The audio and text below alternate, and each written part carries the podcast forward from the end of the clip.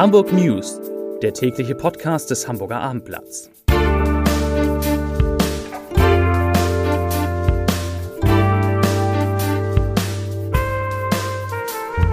Herzlich willkommen. Mein Name ist Lars Heider und heute am Gründonnerstag geht es um eine leichte Entspannung bei zwei wichtigen Corona-Zahlen für Hamburg und um gute Nachrichten vom Impfen. Weitere Themen, die neuen Regeln für Hamburg, gibt es nochmal einen Überblick.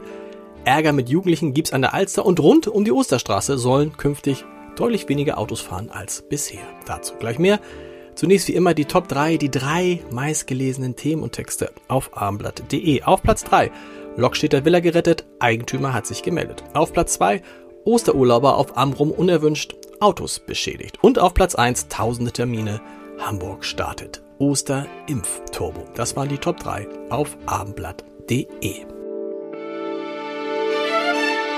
Die Zahl der Corona-Neuinfektionen in Hamburg bleibt auch am heutigen grünen Donnerstag mit 541 hoch, aber wenigstens steigt die 7-Tage-Inzidenz nicht weiter an. Weil am Donnerstag vergangener Woche sogar 549 Neuinfektionen gemeldet wurden, sinkt die Inzidenz leicht von 163,7 auf 163,3 Fälle je 100.000 Einwohner. Und auch in den Hamburger Kliniken hat sich die Lage zum Glück ein wenig entspannt. Die Zahl der Corona-Patienten liegt dort bei 277. Gestern waren es noch elf mehr. 89 Menschen und damit fünf weniger als gestern sind so schwer erkrankt, dass sie auf Intensivstationen behandelt werden müssen. Dem guten Wetter und der ab Karfreitag geltenden nächtlichen Ausgangssperre dürfte zu etwa gleichen Teilen geschuldet sein, dass die Polizei speziell rund um die Alster mehrfach größere Gruppen von feiernden Jugendlichen zerstreuen musste.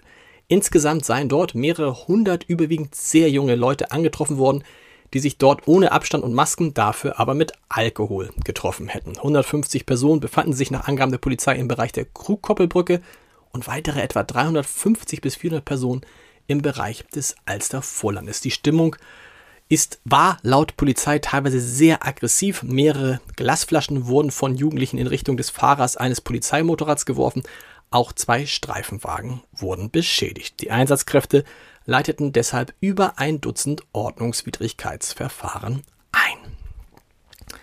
In Hamburg sind jetzt auch die 78 und 79-Jährigen zur Corona-Schutzimpfung aufgerufen. Dazu würden sehr zeitnah 36.000 zusätzliche Termine bereitgestellt. Das sagte heute der Sprecher der Gesundheitsbehörde Martin Helfrich. Er sprach von einem Osterimpfturbo und viele der 78 und 79-Jährigen hätten bereits heute oder würden spätestens morgen Post bekommen.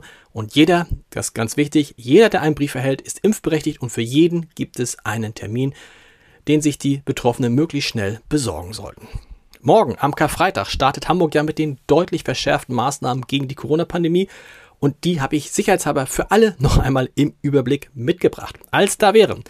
Erstens, die nächtlichen Ausgangsbeschränkungen. Zwischen 21 und 5 Uhr darf die Wohnung nur aus triftigem Grund, also etwa weil man zur Arbeit muss, verlassen werden. Eine Ausnahme gilt für Einzelpersonen nur zur körperlichen Bewegung, also etwa wenn man allein joggt. Zweitens, der gesamte Einzelhandel muss spätestens um 21 Uhr schließen, davon sind auch Kioske betroffen.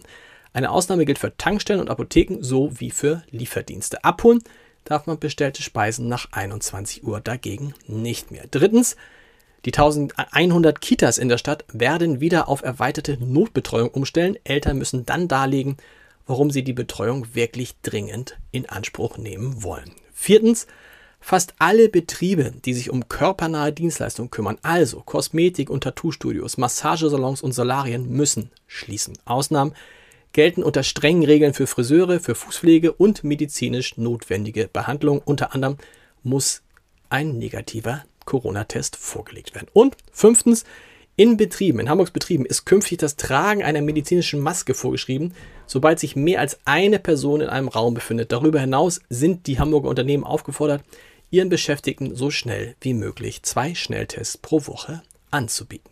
Der FDP-Politiker Wolfgang Kubicki, Vizepräsident des Deutschen Bundestages, hält übrigens wenig vom Hamburger Alleingang in Sachen Corona. Das hat er im Interview mit dem Hamburger Abendblatt gesagt.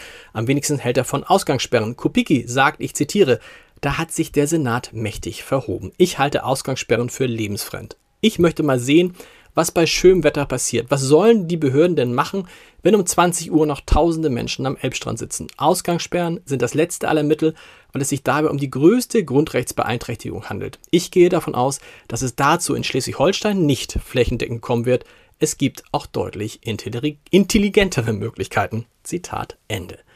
Da habe ich noch zwei Meldungen jenseits von Corona. Der Allgemeine Deutsche Fahrradclub, kurz ADFC, will Autos so weit wie möglich aus dem Viertel rund um die Osterstraße in Hamburg-Eimsbüttel verbannen und das Quartier so lebenswerter für die Bewohner machen. Dazu hat der Verband jetzt das interaktive Mitmachprojekt Quartiere für Menschen gestartet. Gemeinsam mit Anwohnern, Stadtteilinitiativen und Gewerbetreibenden soll ein Konzept zur Verkehrsberuhigung in dem Quartier entstehen und das soll dann im Anschluss mit den politischen Parteien diskutiert und dem Bezirksamt Eimsbüttel zur Prüfung und Umsetzung vorgelegt werden. Und noch eine Polizeimeldung. Die Polizei sucht nach einer 72 Jahre alten Frau aus Halzenberg. Christa E.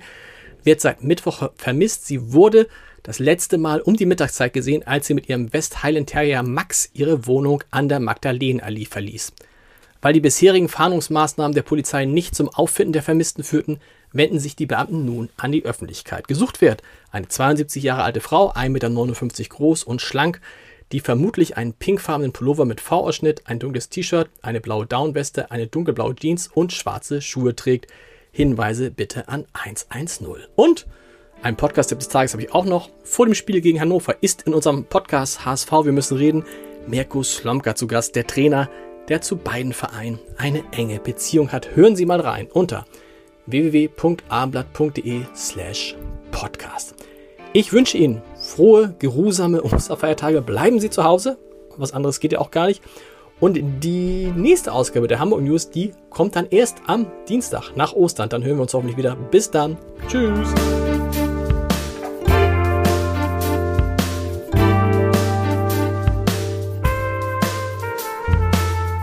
Weitere Podcasts vom Hamburger Abendblatt finden Sie auf abendblatt.de slash podcast.